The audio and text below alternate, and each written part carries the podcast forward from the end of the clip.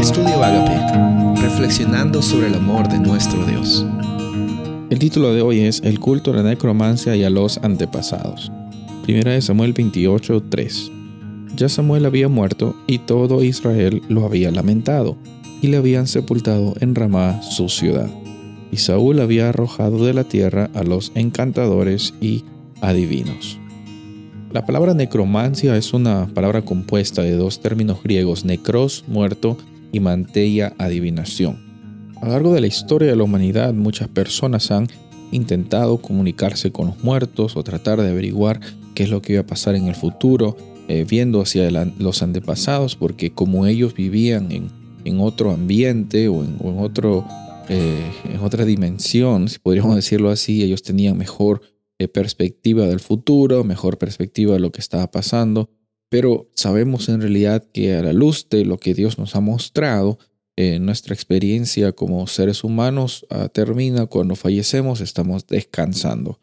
El profeta Samuel había fallecido, profeta que era una, eh, un puente, una conexión entre Dios y el rey.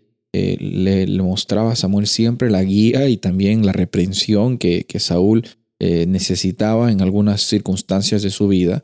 Y en ese momento Saúl está pasando por problemas, por complicaciones. Aparentemente habían, eh, habían amenazas de guerra por parte de los filisteos. Y Saúl en la desesperación, dice la Biblia, que tuvo miedo y trató de comunicarse con Dios, pero porque la, la experiencia que él estaba viviendo, una experiencia de escasez, él no llegaba a tener esa experiencia de conexión con Dios. No, no, no podía encontrar la realidad de Dios porque estaba tratando quizás en su propia forma de, de solucionar los problemas con sus propios métodos. Y eso lo lleva a él a contactarse con una adivina en el área de Endor.